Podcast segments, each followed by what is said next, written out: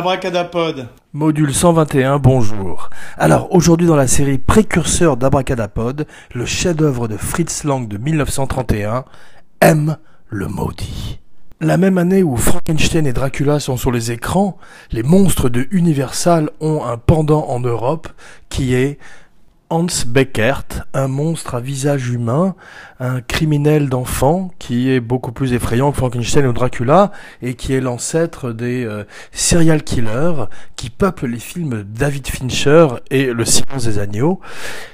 Et on va voir que le film de Fritz Lang est effectivement extrêmement moderne et beaucoup plus avant-garde que la plupart des films de l'époque, qu'ils soient américains ou d'ailleurs, et donne une, un compte-rendu terrible et euh, très réaliste de la vie en Allemagne et d'un criminel qui a inspiré le film qui est le vampire de Düsseldorf.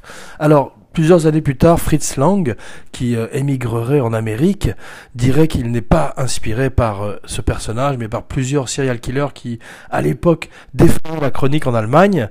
Mais il est vrai que l'étude qu'il a fait pour le film dans les asiles psychiatriques de l'époque, et avec un accès particulier et privilégié aux dossiers criminels, lui ont permis de faire un film qui était extrêmement réaliste et euh, extrêmement novateur pour l'époque.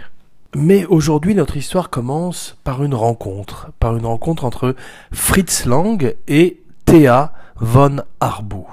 Alors, euh, elle deviendrait sa femme, elle deviendrait sa scénariste, sa productrice, elle ferait à manger pour l'équipe sur le plateau et euh, malheureusement finirait par euh, rejoindre les nazis, ce qui fait que Fritz Lang, quand il serait euh, d'après lui convoqué dans le bureau de Goebbels pour devenir le chef de la propagande filmique allemande, s'enfuirait dans la nuit pour la France d'abord où il ferait un film, puis ensuite pour l'Amérique où il en ferait 30 et divorcerait de Thea von Arbu qui elle épouserait la cause nazie, bien que euh, à la libération et à la fin de la guerre, elle dirait que euh, elle l'avait fait pour des motifs euh, altruistes, mais aurait du mal à retirer l'infamie liée à son choix. Donc, elle écrirait tout d'abord le tombeau indien. Et il ferait ensuite un des films les plus révolutionnaire, les plus modernes de tous les temps, qui est Metropolis. Alors Metropolis est un film muet. Fritz Lang ferait son premier film parlant avec M et utiliserait toutes les techniques de narration qu'on utilise aujourd'hui comme des voix off et euh, des euh, effets sonores euh, décalés pour illustrer son film qui a également des grands passages de silence imposés à l'époque par le fait que le, matériel sonore pour sonoriser les films en salle était extrêmement cher et que Fritz Lang avait choisi de sonoriser deux tiers de son film. Euh, finalement, au montage, il se rendrait compte que ces alternances de silence et de fracas, de chaos de la ville allemande renforceraient la tension et le côté thriller du film. Et on verrait que Hitchcock, très influencé par le film, s'inspirerait des techniques ombre et lumière, expressionnistes allemands, développées tout d'abord par Murnau et ensuite par Fritz Lang, qui annoncerait plus tard le film noir en Amérique. À la fin des années 20 en Allemagne, le vampire de Düsseldorf euh, fait trembler l'Allemagne et euh, le cas que Thea van Arbu et Fritz Lang suivent au jour le jour dans les journaux de l'époque les passionne. Euh, Fritz Lang a développé avec le temps, puisqu'il a fait déjà plusieurs films policiers, une relation spéciale avec la police de Berlin et grâce à ça, il a accès à des dossiers criminels particuliers et rencontre en personne le vampire de Düsseldorf. Il passe une semaine en asile psychiatrique où il rencontre des véritables meurtriers et fait un travail de recherche avec Théa Van Arbu qui se rapproche un petit peu du travail de Fincher sur Zodiac et qui aussi bien pour la partie procédurale et forensic, et médecin légiste du film, euh, aussi bien pour la recherche d'empreintes qui était très nouvelle à l'époque, que pour euh, le fait que les policiers se servent d'un réseau d'indicateurs toute cette grammaire est l'ancêtre des euh, séries télé comme CSI et bien sûr aujourd'hui Mindhunter de David Fincher, qui est un spécialiste du serial killer et qui est une espèce de Fritz Lang moderne, de même que Ridley Scott avec son Blade Runner ou son Alien est une espèce de Fritz Lang moderne également. Pour la première fois, un leitmotiv accompagne un personnage dans un film. C'est une technique qui vient de l'opéra. Euh, elle accompagne ce personnage de criminel joué par Peter Lorre avec une modernité euh, absolument incroyable. Effectivement, euh, l'ancêtre de Norman Bates, l'ancêtre de Halloween, l'ancêtre de tous les films de serial killer et de tous les slashers du monde. Ce personnage de Hans Beckert collerait à la peau de Peter Lorre qui le jouerait, qui ferait tellement bien son travail, qu'il le jouerait tellement bien que euh, les gens l'assimileraient au rôle à la manière de Norman Bates avec Anthony Perkins et qu'il en souffrirait beaucoup par la suite. Il serait typecast, il serait, euh, on lui collerait une étiquette et euh, il aurait néanmoins une très belle carrière en Amérique où il jouerait pour la plupart du temps des méchants et beaucoup de films avec Humphrey Bogart comme Le Faucon Maltais ou Casablanca. Il est également dans des très bons cartoons de Tex Avery spécial Tex Avery bientôt sur Abracadapod, un podcast sur la magie du cinéma. On ne dira jamais à quel point Peter Lorre est exceptionnel dans le film. Il ressemble à Steve Buscemi qui aurait mangé euh, trop de strudel et euh, il est également austro-hongrois comme Fritz Lang, avec qui euh, euh, ça se passerait très mal sur le plateau. Fritz Lang le fait jeter en bas d'escalier plusieurs fois pour une prise, pour accentuer son côté cabossé et échevelé. Et en 1950, quand Fritz Lang est en Amérique et veut travailler à nouveau avec lui, Peter Lorre refuse. Peter Lorre, déjà addicté à la morphine, un petit peu à la manière de Bela Lugosi, un, un autre grand acteur des années 30. Il est impensable qu'un tel film sur un tel sujet voit le jour en Amérique. C'est pour ça qu'en Europe, euh, au moment où effectivement la montée du nazisme reflète certains des thèmes du film, puisqu'effectivement Lang s'inspire euh, du vampire de Düsseldorf, mais aussi de la montée du nazisme son film s'appelle au départ Les meurtriers sont parmi nous et euh, c'est pour ça qu'il manque d'être interdit pour des raisons politiques et serait interdit un peu plus tard avant de devenir redécouvert dans les années 60. Alors Fritz Lang avait déjà révolutionné euh, le film de genre avec euh, Metropolis et avec Woman on the Moon, deux films qui n'avaient pas été des succès à leur sortie, mais il avait déjà fait également avant le testament du docteur Mabuse et Dr. Mabuse, Der Spieler, The Gambler. Deux films qui euh, ont été refaits plus tard en anglais et euh, qui sont extraordinairement prémonitoires, en particulier des films de James Bond. Christopher Nolan avouerait également s'inspirer de Mabuse, du docteur Mabuse, pour son Joker dans The Dark Knight. Do you want to know how I got these scars? Alfred Hitchcock emploierait plus tard Peter Lorre dans The Man Who Knew Too Much. Effectivement, il a vu M le maudit, il a aimé M le maudit. Il ferait Psychose quelques années plus tard, qui est un hommage direct à M le maudit.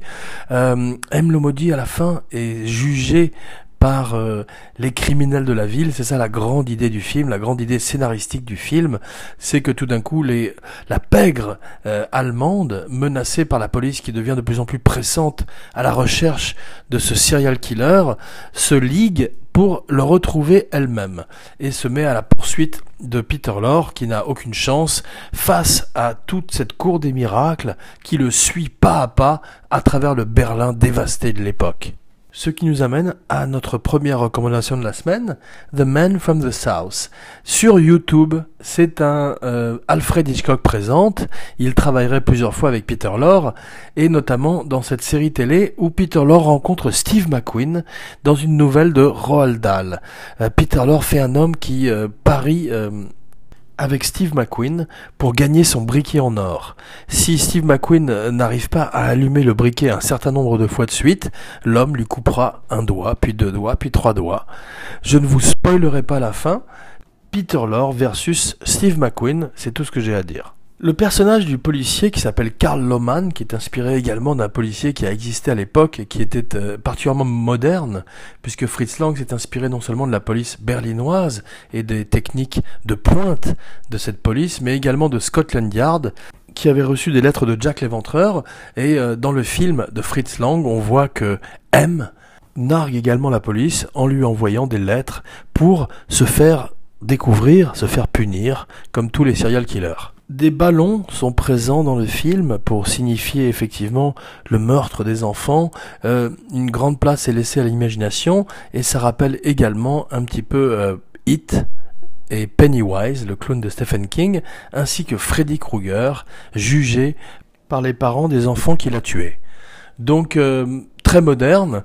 Fritz Lang partirait en Amérique, il ferait une trentaine de films en Amérique, euh, dans tous les genres, il réinventerait le film noir avec euh, Scarlet Street, qui est un remake de La Chienne.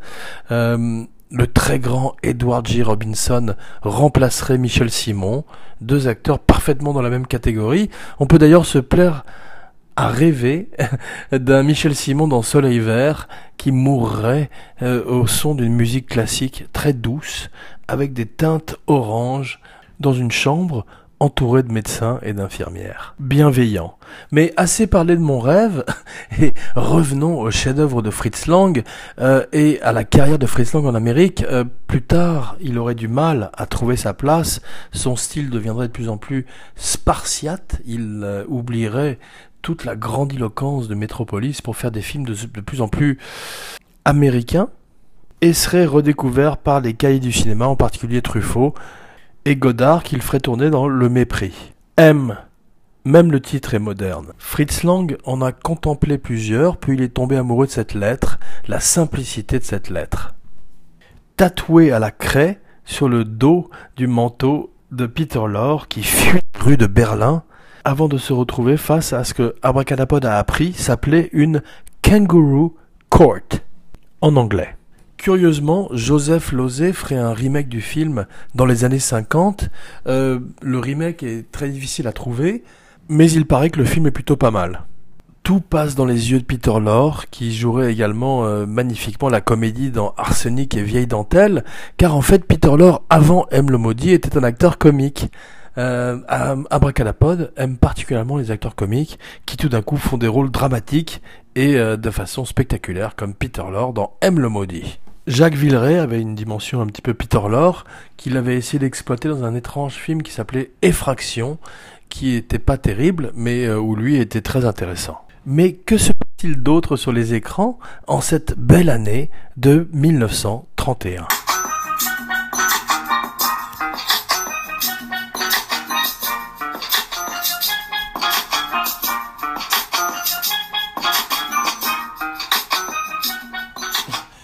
Après ce merveilleux jingle, intéressons-nous de plus près à l'année 1931, une année riche en rebondissements.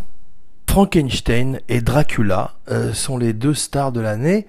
Bela Lugosi et Boris Karloff s'affrontent. On verrait que Karloff euh, aurait une carrière plus durable que celle de Lugosi, probablement parce que sa maîtrise de la langue anglaise est supérieure à celle de l'acteur hongrois. Cette abracadabra, euh, Frédéric March est un magnifique Dr Jekyll et Mr Hyde. En particulier Dr Jekyll, il est extrêmement crédible en scientifique et euh, son alter ego maléfique est presque aussi terrifiant que Hans Beckert dans M le maudit, mais pas aussi terrifiant que James Cagney dans Public Enemy. Cette année-là, euh, Boris Karloff, James Cagney et beaucoup d'acteurs forment la Screen Writers Guild, une union, un syndicat qui renforce la position des acteurs à Hollywood. Merci la créature de Frankenstein pour avoir permis aux acteurs aujourd'hui d'être beaucoup mieux traités sur les plateaux. Boris Karloff arrivait à 6 heures euh, au studio pour commencer le maquillage, il était prêt à l'heure du déjeuner et tournait 4 heures avec James Whale Abracadapod vous recommande The Bride of Frankenstein, la fiancée de Frankenstein, un des meilleurs films d'horreur des années 30. James Cagney écrase un pamplemousse dans le visage de euh, Virginia Mayo, peut-être je me trompe sur le nom de l'actrice, et crée un personnage absolument monstrueux dans Public Enemy, un personnage de, méchant à visage humain comme M, comme Hans Beckert, et euh, annonce l'extraordinaire personnage de méchant qu'il jouera quelques années plus tard dans White Heat, L'enfer est à lui, la deuxième recommandation de la semaine et le plus grand film de gangster de tous les temps. Look ma, top of the world! À propos de films de gangster, cette année-là, cette abracadannée-là, euh, The Maltese Falcon le faucon maltais, voit sa première incarnation à l'écran la même année où euh, James Cagney impose son personnage de gangster avant de montrer qu'il est aussi un grand danseur, Edward G. Robinson et Little Caesar. Un autre très grand film de gangster, inspiré cette fois-ci de Al Capone et l'ancêtre de Joe Pesci dans Goodfellas et Casino. Deux autres très grands films de gangsters dignes des chefs-d'œuvre d'Edward G. Robinson et James Cagney et Humphrey Bogart que le jeune Martin Scorsese regardait enfant asthmatique dans les salles de Brooklyn ou ailleurs à New York. Barbara Stanwyck est une star et les Marx Brothers font Monkey Business, un de leurs meilleurs films, un petit peu moins connu ces jours-ci que Dog Soup, la soupe au canard ou Une nuit à l'opéra, mais tout aussi drôle. Une émission courte aujourd'hui, il n'y a pas de quoi, car rendez-vous dans quelques jours pour la saga super-héros sur Dopa avec Gilles Weber, le frère d'Abracadapod, qui revient en pleine forme pour nous parler de la Justice League qui sort ces jours-ci sur les écrans. Jean Weber, signing off.